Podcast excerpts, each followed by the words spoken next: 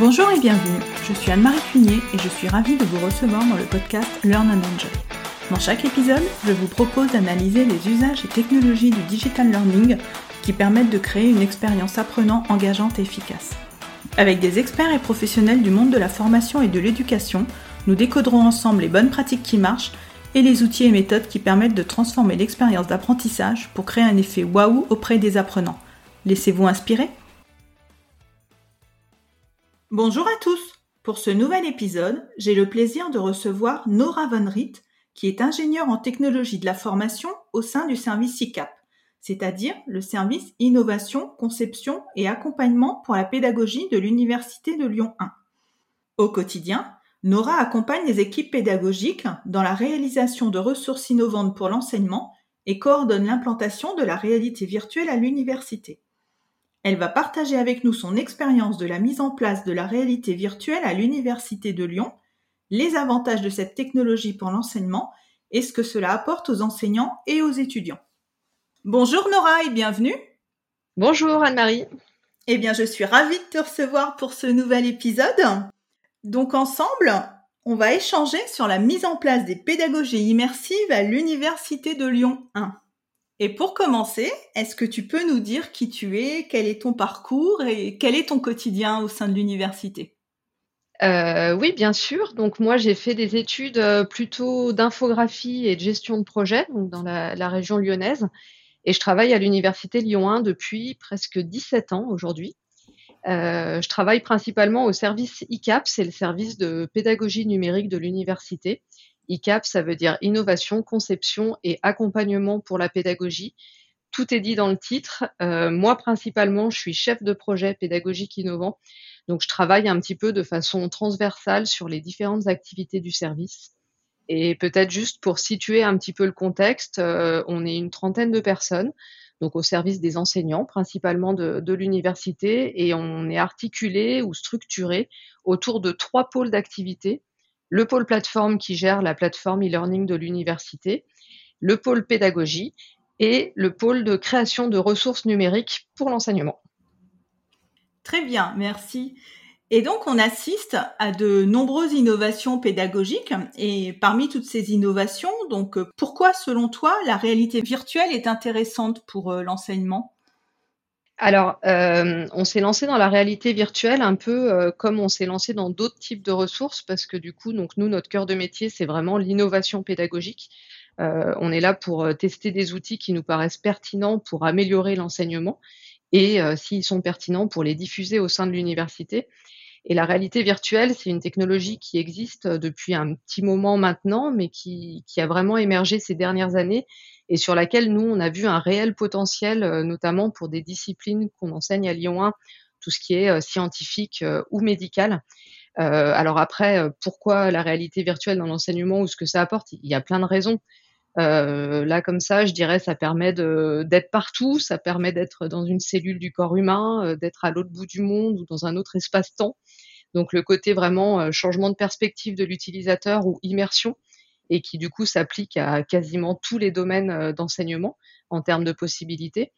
Euh, le côté entraînement, le fait de pouvoir euh, tester, former, s'entraîner sur des gestes techniques, sur des métiers de préparation ou même des métiers de, de préparation à la chirurgie, par exemple en médecine, ils peuvent s'entraîner à la pratique de gestes vraiment spécifiques sans prendre de risque d'abîmer le patient. Euh, et puis le côté immersion, interaction, euh, voilà, pour ne, pour ne citer que, j'ai pensé en tout cas à l'époque quand on s'est lancé que la réalité virtuelle pouvait vraiment euh, apporter un plus tant que ça reste un complément de, de l'enseignement. Et concrètement, comment s'est passée la mise en place Comment cette nouvelle modalité pédagogique, je dirais, a été accueillie par les enseignants? Est-ce qu'ils ont été enthousiastes? Est-ce qu'ils ont été sceptiques? Comment ça s'est passé? Alors, comment ça s'est passé? Il faut euh, donc c'est euh, déjà grâce à un financement de la région euh, Auvergne-Rhône-Alpes que l'université Lyon 1 a pu se lancer concrètement. Parce que donc même si on a des, moyens à ICAP pour innover dans, dans, le domaine, la réalité virtuelle, il a fallu voilà mettre en place cette, nouvelle modalité. on s'est lancé bah, pour toutes les raisons que j'ai évoquées juste avant, parce que on était vraiment convaincus que ça avait de l'intérêt et, on a voulu le faire tester. On a d'abord fait une série d'actions, d'événements, d'acculturation sur le campus parce qu'il fallait qu'on fasse découvrir la, modalité ou la technologie aux enseignants avant de savoir s'il y avait un intérêt et si ça allait prendre et surtout avant de savoir si ça valait le coup d'investir parce que du coup, euh, on est tous euh, d'accord sur le fait de dire que la réalité virtuelle nécessite quand même un petit peu de matériel et, euh, et du coup d'investissement financier. Donc une fois qu'on a fait ces séries d'événements où, où, on s'est dit que c'était bon, les, enseignants étaient prêts à nous suivre, en tout cas une partie, parce que pas forcément tous. Euh, on a pu recruter dans le service une personne dédiée euh, sur, euh, ces compétences-là, donc à la fois un peu infographiste 3D temps réel avec des, des, compétences en développement en réalité virtuelle. Et on a commencé à équiper. Alors au début, c'était du matériel plutôt mobile, donc une mallette avec un casque pour aller faire tester. Et puis finalement, on a commencé à équiper de vraies salles euh, d'enseignement avec la réalité virtuelle. On a commencé à développer aussi des, expériences et des applications en interne, euh, dont une première expérience en, biologie cellulaire, euh, qui est encore aujourd'hui utilisée dans, la salle qui s'appelle le Virtual Lab, avec des, des publics d'étudiants qui viennent, qui viennent la tester chaque année. Et donc, c'est bien au sein de ton service que sont développés, euh, je dirais, euh, les, modules en réalité virtuelle. C'est ça? C'est vous qui développez complètement euh, tout le matériel alors, pour tout ce qui est contenu, donc on a fait des développements en interne, on continue à en faire encore un peu, mais en fait, on s'est très vite rendu compte de nos limites. Le développement d'une expérience en, réalité virtuelle complète, scénarisée en 3D, par exemple, quand il s'agit d'un environnement totalement virtuel, ça nécessite un, travail, un, temps de développement qui est assez conséquent. Et en fait, on n'a pas les moyens en interne. Il faudrait avoir euh, au minimum 3, 4, 5 personnes vraiment dédiées à cette partie. Donc, euh, même si on continue et qu'on a, qu'on a développé des applications, aujourd'hui, on est plutôt sur un modèle de, de, de, partenariat avec des boîtes privées, par exemple. On travaille avec un studio de, création de Villeurbanne euh, dans un exemple à qui on a sous-traité une application, donc sur laquelle on a réfléchi au niveau du scénario pédagogique avec les enseignants et avec eux. Ils ont pris en charge le développement et puis derrière, on récupère le projet de façon à pouvoir continuer à le faire évoluer. Euh, ou alors, ça va passer aussi par l'achat de licences d'applications ou d'expériences existantes. Et puis, ce qu'on espère, c'est que du coup, justement, sur le marché, il y ait de plus en plus d'applications pédagogiques qu'on puisse échanger, acheter, échanger, mutualiser. Et avec quel logiciel vous, vous développez en interne? En interne, c'est sur Unity ou Unreal, avec euh, en général des modélisations qui sont faites euh, à partir de 3ds Max. Nous, dans le service, on fait de la 3D depuis 2005. Donc, on a des infographistes 3D euh, sur cette partie qui disposaient déjà de pas mal d'éléments, ce qui a peut-être permis aussi d'aider au développement des premières expériences. Et donc aujourd'hui, donc ça fait déjà plusieurs années que vous déployez la réalité virtuelle donc euh, au sein de l'université. Où est-ce que vous en êtes à Lyon 1 Quels autres dispositifs avez-vous développés? Alors aujourd'hui, en effet, on, a, un petit peu avancé, donc on a des équipements comme la salle du Virtual Lab qui sont disponibles depuis euh, fin 2019 euh, pour l'enseignement. Donc aujourd'hui, on est capable de mettre, voilà, c'est des salles qui sont euh, quasiment en libre réservation par les enseignants pour des séances de TP. Donc évidemment, quand ils réservent la salle, euh, ils ont une idée déjà à l'avance de ce qu'ils vont utiliser comme application et s'ils ont euh, besoin d'aide ou s'ils peuvent assurer leur, leur TP tout seuls. Et on a un petit catalogue d'expériences, alors qui est pas qui est pas énorme. C'est sûr qu'on couvre pas tous les domaines d'enseignement de Lyon 1 parce qu'on n'a pas eu les moyens de le faire et aussi parce que du coup, on essaye de, mettre notre énergie, de travailler plutôt sur les scénarios, euh, les scénarios de comment dire de, déroulement de TP autour de la réalité virtuelle. Parce qu'avoir des applications, c'est bien. Euh, les proposer sans accompagnement et sans euh, vraiment toute l'ingénierie pédagogique qui va avec, on s'est rendu compte que c'était assez limité. Et en fait, on s'est rendu compte qu'il y avait moyen de profiter du potentiel de la réalité virtuelle dans l'enseignement, des fois avec pas grand-chose. Je donne un exemple très concret avec l'application ShareCare, euh, qui est une application disponible dans les catalogues Oculus ou Steam. c'est une application payante, mais avec un coût très très faible et qui permet de faire, de, de visualiser l'anatomie humaine et donc avec différents organes qu'on peut manipuler. Et en fait, autour de cette application, on a scénarisé des TP avec des équipes pédagogiques de Lyon 1 qui enseignent par exemple la physiologie, qui vont utiliser cette application pour faire de la révision sur le système digestif ou le système urinaire, ou euh, là dernièrement par exemple avec une équipe d'enseignantes en neurosciences et avec qui on a scénarisé un TP où les étudiants vont venir travailler en binôme dans la salle. Euh, il y en a un qui va mettre le casque et qui se retrouve du coup euh, immergé en 3D devant un cerveau qui peut manipuler, et l'autre à côté, il a le guide de déroulement du TP. Et donc, il va être obligé de le guider à l'aveugle en lui disant il faut qu'on retrouve telle vue du cerveau, il faut qu'on fasse une coupe, il faut qu'on identifie telle zone et sur l'application, ils peuvent faire des annotations, les colorier, ils font des captures d'écran de façon à rendre leur protocole à la fin du TP. Et ça, euh, on s'est rendu compte que du coup, ce, mixte, euh, celui qui est dans le casque et celui qui est à côté, crée euh, vraiment une collaboration entre les étudiants au sein du TP et apporte encore plus qu'une expérience tout seul sous son casque. Ah, c'est très intéressant. Et vous avez combien de casques au total? Alors, au Virtual Lab, il y a 10 casques. C'est une salle de à peu près 50 mètres carrés. Euh, donc, on n'a pas pu en mettre plus parce que du coup, on est obligé de disposer d'une zone euh, individuelle sur chaque poste qui est suffisante pour qu'ils ne s'assomment pas entre eux quand ils font une expérience debout. donc, il y a 10 postes avec 10 casques de réalité virtuelle, mais après, c'est optimisé pour accueillir des groupes justement de 18-20 étudiants si on a ce fonctionnement en binôme. Euh, entre-temps, on a équipé le, campus de l'INSPE également, donc sur deux campus, ils ont une dizaine de casques aussi. Et puis après, on a du matériel mobile au service ICAP euh, qu'on peut mettre à disposition sur demande parce que aujourd'hui, on est sur des casques filaires dans la salle qui, euh, fonctionnent très bien avec un retour écran, avec toute une disposition dans la salle qui permet de projeter les postes sur un tableau interactif, par exemple. Mais euh, demain, on sait que le matériel mobile, les casques mobiles euh, vont être de plus en plus utilisés et sont euh, voilà pertinents. Donc on, s'équipe aussi de ce côté-là. Et tout à l'heure, donc tu disais que hum, vous aviez scénarisé plusieurs, expériences dans le cadre de TD, mais Comment ça se passe lorsque les étudiants viennent en TD Ils sont accompagnés par l'enseignant. Est-ce que tu as formé les enseignants à la réalité virtuelle ou est-ce que quelqu'un de ton service est là lorsqu'il y a un TD qui a lieu dans la salle?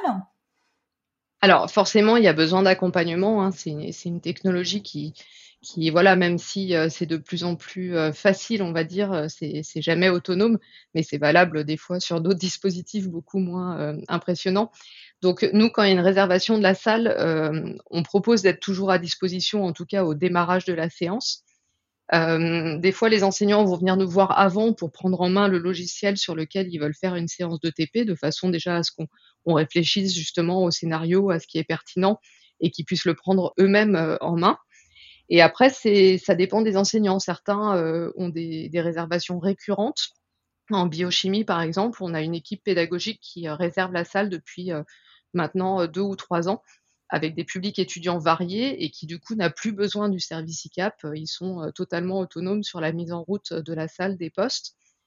Du côté étudiant, j'ai envie de dire c'est plus simple parce que même s'il y en a qui n'ont jamais fait de réalité virtuelle, en général, ils prennent en main quand même assez facilement le, matériel. D'ailleurs, il y a ce côté, cet engouement pour la technologie qui fait qu'ils sont toujours assez motivés pour venir en séance de TP en VR. Et après, ils suivent les consignes. Il y a quelques petits protocoles ou de guides d'utilisation qui sont à disposition dans la salle, mais on n'a pas trop de problèmes à ce niveau-là. Et lorsque tu as une nouvelle demande pour un module de formation en réalité virtuelle, Comment est-ce que tu évalues cette demande? Parce que j'imagine que quelquefois les enseignants ont peut-être envie euh, d'utiliser la réalité virtuelle parce qu'on en entend beaucoup parler en ce moment. Mais est-ce que cela est toujours pertinent? Comment tu fais? C'est une très bonne question. En fait, on fait exactement euh, la même chose que ce qu'on fait avec, euh, avec la 3D, par exemple, depuis le début. Donc, on a la chance à Lyon 1, du coup, au service ICAP, d'avoir une équipe complète qui, euh, qui fait de la création numérique euh, vraiment toute l'année pour les enseignants, ce qui n'est pas forcément disponible dans toutes les universités. Et ça marche avec des appels d'offres. Donc, les enseignants, en fait, vont venir nous voir, déposer un projet sur un besoin pédagogique. Euh, soit ça va être un, besoin précis en disant, voilà, j'ai telle notion dans mon cours en physique, les étudiants ne comprennent pas bien. Et nous, on y répond par de la réalisation de ressources une animation, une vidéo, une infographie. Et on lutte énormément contre cet effet waouh, parce qu'il n'y a rien de pire que d'utiliser euh, une techno si c'est pas pertinent.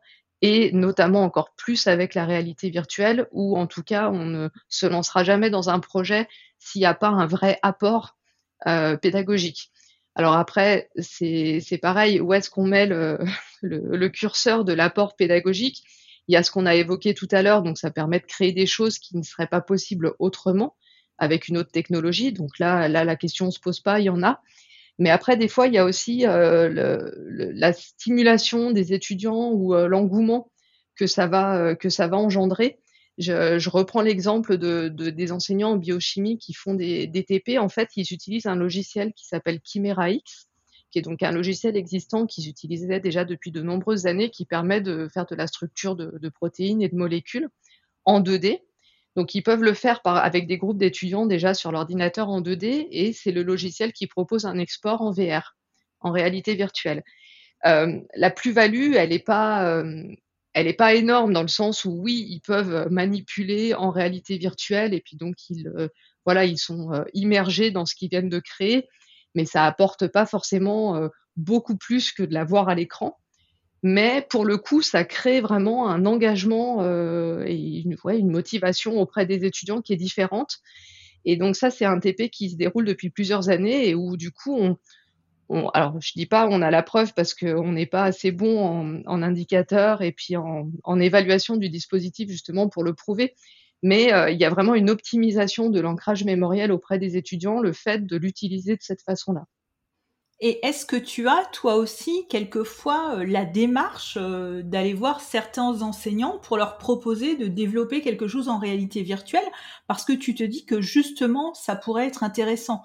Tu parlais tout à l'heure de biologie, euh, de géologie aussi, je crois. Est-ce que, est-ce que tu as cette démarche proactive? Oui, alors on essaye. Après, de toute façon, on a conscience qu'on ne pourra pas répondre aux demandes de tout le monde, donc on essaye de, du coup de faire les choses. Mais évidemment, ça va dans les deux sens. Soit c'est les enseignants qui vont venir nous voir avec un besoin, et puis on va se dire tiens, c'est une technologie qui peut répondre à leurs besoins pédagogiques. Soit à l'inverse, c'est nous qui allons identifier.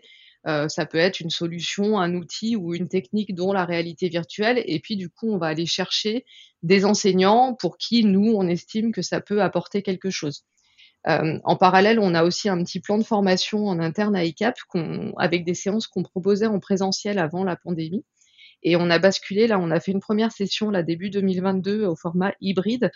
Et c'est euh, un module en ligne, justement, enseigné avec la VR et qui est ouvert aux enseignants, donc qui s'inscrivent. Ça dure quatre semaines. Ils ont accès à du contenu euh, plutôt théorique de, de, remise à niveau. Qu'est-ce que les pédagogies immersives, la réalité augmentée, la réalité virtuelle Qu'est-ce que ça apporte dans l'enseignement? Euh, comment transposer un projet pédagogique en projet VR, donc avec toute la partie de scénarisation pédagogique qui finalement est la même, quel que soit le type de ressources, c'est presque les mêmes choses qu'on ferait pour développer une animation, une vidéo ou une expérience en VR. Et donc, on, on, propose ce plan de formation justement pour faire émerger aussi des nouvelles idées, des nouveaux besoins et euh, voir après euh, comment on peut y répondre et les accompagner. Et côté étudiant, Qu'en pensent les étudiants? J'imagine qu'ils doivent être euh, friands de cette techno. Ouais, en général, ils sont plutôt, euh, motivés. Les premiers TP qui se sont déroulés dans la salle, nous, on était souvent là en tant que spectateurs et c'est vrai que rien que de voir euh, leur tête, des fois c'était un peu une surprise, mais rien que de voir le voilà l'engouement en passant la porte et en arrivant dans cette salle pour réaliser qu'ils allaient faire de, la réalité virtuelle, on a, on a quand même fait des évaluations euh, à la fin de chaque TP pour essayer d'avoir aussi un petit peu leur retour. Donc après, je pense que les données sont un peu similaires euh, à ce qu'on peut trouver ailleurs. Il y a quand même une partie des étudiants qui vont trouver ça fatigant ou avec une sensation un petit peu de gêne. Alors c'est pas beaucoup, mais euh, c'est représentatif du public. Donc il y en a quelques-uns qui sont un petit peu réticents, on va dire, à cette technologie, même si on essaye de faire en sorte que les durées dans le casque restent assez limitées. Mais par contre, on en a beaucoup d'autres qui ont euh, vraiment euh, noté et mis en avant tous, les avantages de cette technologie. Euh, notre expérience en biologie, par exemple, qui est une visite à l'intérieur du corps humain, de la cellule jusqu'au processus de cicatrisation, ça leur permet d'attraper des éléments, de, de, faire des comparaisons de taille relative entre le collagène, la lame basale. C'est des choses qu'ils ont déjà vues en TP, ils ont déjà vues en 3D en termes de représentation dans l'espace. Mais là, le fait d'être immergé à l'intérieur, de pouvoir les manipuler, de pouvoir, ils, voilà, ils, ils, ont tous donné des retours plutôt très très positifs. ils ont été nombreux à nous demander s'ils pouvaient disposer de la salle hors séance de TP. c'est quelque chose qu'on a envisagé au début en se disant pourquoi pas ouvrir des créneaux en fin de journée, par exemple, pour que les étudiants puissent venir tout seuls, pas tout seuls ou entre eux, soit refaire leur TP en biologie, soit même éventuellement faire d'autres choses en VR. Mais ça s'est pas mis en place pour différentes raisons, mais c'est quelque chose qu'on n'exclut pas, en tout cas au niveau de la mise à disposition. Et moi, je suis persuadée que à terme, si cette technologie continue à, avoir sa place dans l'enseignement supérieur, ça peut être quelque chose qu'on peut retrouver plus tard euh, dans les bibliothèques, au même titre qu'on a des espaces euh, où les étudiants peuvent venir euh, consulter des livres et s'asseoir. Pourquoi pas avoir des casques pour venir regarder une expérience en libre accès ah oui, ça c'est une, c'est une belle idée. Ou aussi, je pensais peut-être pour des matières comme l'histoire aussi, se replonger dans le passé et voir enfin, des, des, monuments ou autres, ça peut être euh, intéressant aussi.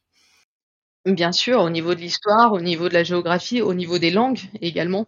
Une immersion euh, dans des vidéos 360 en langue étrangère, euh, une sacrée, une sacrée plus-value pour l'étudiant. Et est-ce que tu as quelquefois eu le cas d'étudiants qui étaient sujets au mal des transports avec le casque? Alors, euh, en général, toutes les expériences qu'on leur propose, c'est pas non plus euh, des choses qui génèrent beaucoup de, de, cinétose. Euh, c'est comme ça qu'on l'appelle, donc on n'a pas de roller coaster pédagogique. Donc c'est vrai qu'on n'a pas eu de problème vraiment grave, mais certains ont noté en tout cas une, une fatigue ou une sensibilité. On n'a personne qui a été malade, on n'a pas, eu besoin d'équiper les salles, voilà, de ce genre de choses. Certains sont plus fatigués mais euh, les expériences qu'on propose sont assez. En fait, c'est vraiment l'expérience qui fait ce, ce des transports. Euh, si l'expérience est bien développée et que c'est pas voilà quelque chose qui bouscule trop le cerveau, en général, les risques sont assez limités. Et côté enseignant, donc là, euh, tu viens de nous dire ce qu'en pensaient euh, les étudiants. Côté enseignant, donc euh, qu'en pense-t-il après ces quelques années d'utilisation de la réalité virtuelle? Ouais, après c'est varié. On en a quelques-uns qui étaient partants tout de suite.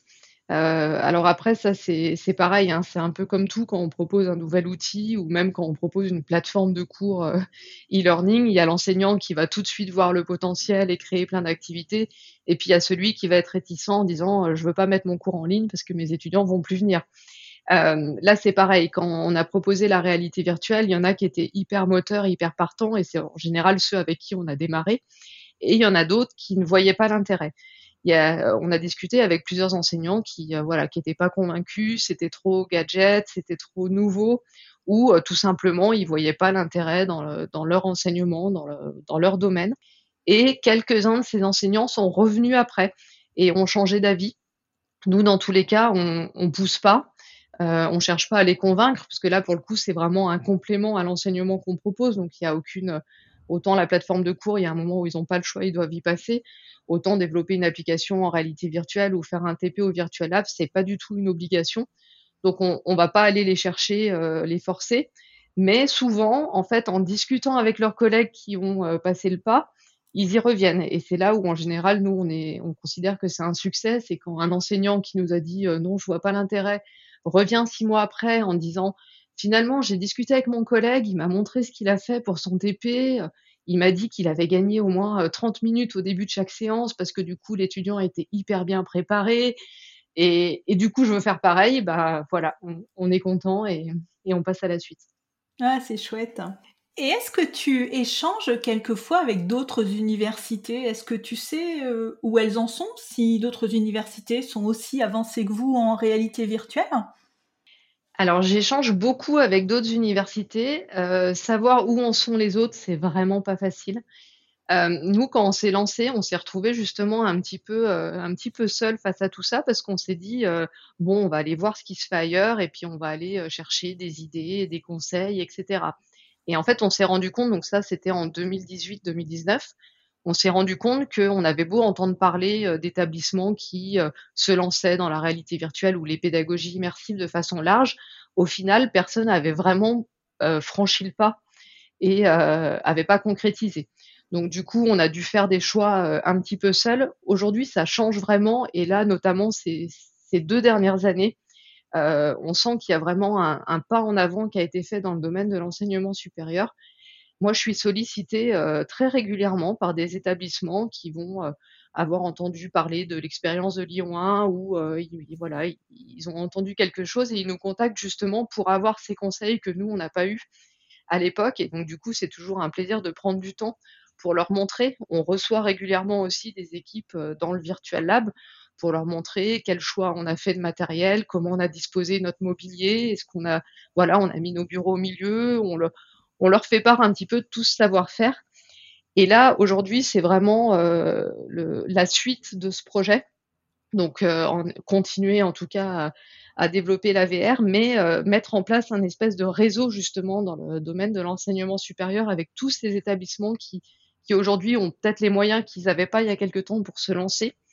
Et ça fait partie notamment d'un projet Include, qui est donc un projet démonstrateur de l'université Lyon 1, c'est des, projets de démonstrateurs numériques national. Et donc, celui de Lyon 1 est sur le, thème de l'inclusion des apprenants dans le supérieur euh, pour transformer les pratiques pédagogiques. Donc, il y a plusieurs axes. C'est des gros projets sur trois ans. Et euh, dans, les différents axes, il y en a un spécialement qui est dédié justement à la mise en place d'un réseau autour des pédagogies immersives dans le supérieur. Mmh, c'est très intéressant. Eh bien justement, donc euh, là, tu, m'ouvres la porte euh, vers la conclusion, puisque nous allons arriver à la fin de l'épisode.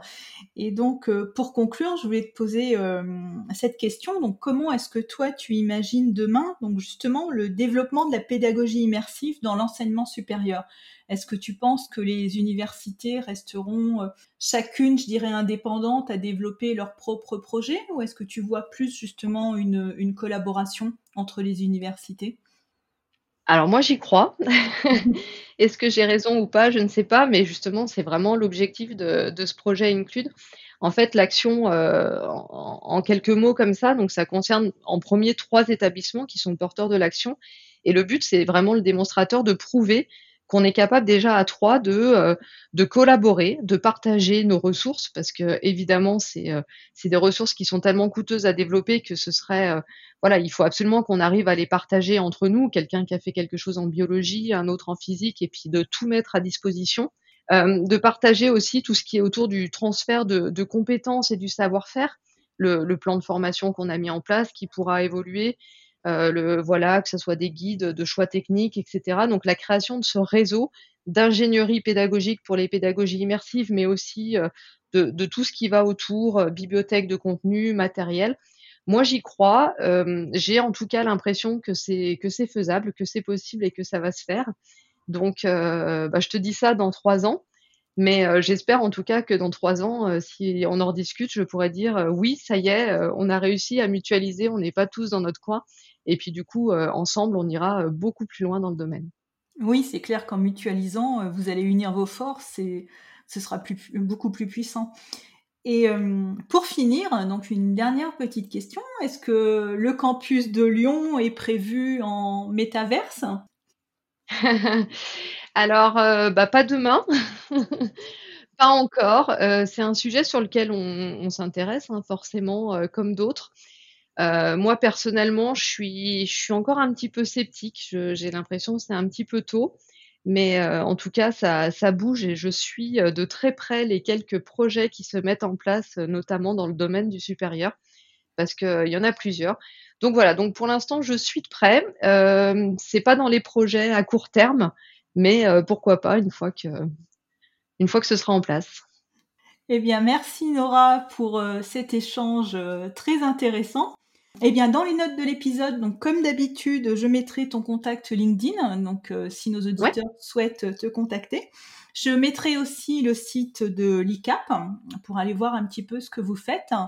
Et je ne sais, je ne sais pas si éventuellement tu as quelques liens euh, de démo à nous, à nous donner pour qu'on puisse aller voir. Et eh ben le site du Virtual Lab euh, éventuellement que je te ferai passer pour ajouter ou euh, où, du coup on peut visualiser euh, quelques photos de la salle, de l'aménagement, la liste des applications qu'on met en place. Et après l'idéal en tout cas, le mieux c'est en effet de me contacter pour qu'on puisse échanger. voilà, on est on est ouvert aux échanges. Eh bien merci beaucoup Nora. Merci à toi. À bientôt. Au revoir. À bientôt. J'espère que cet épisode vous a plu. Si vous aimez le podcast Learn and Enjoy et si vous avez envie de me soutenir, de m'aider à faire connaître ce podcast, la meilleure façon, c'est de me laisser une note 5 étoiles sur Apple Podcast ou un petit commentaire. Pensez aussi à vous abonner pour être informé de la sortie des prochains épisodes. Et pour rester en contact ou me proposer un thème que vous souhaitez que j'aborde, vous pouvez me rejoindre sur LinkedIn. Vous me trouverez sous mon nom, Anne-Marie Cuinier. Je vous dis à très vite pour un nouvel épisode.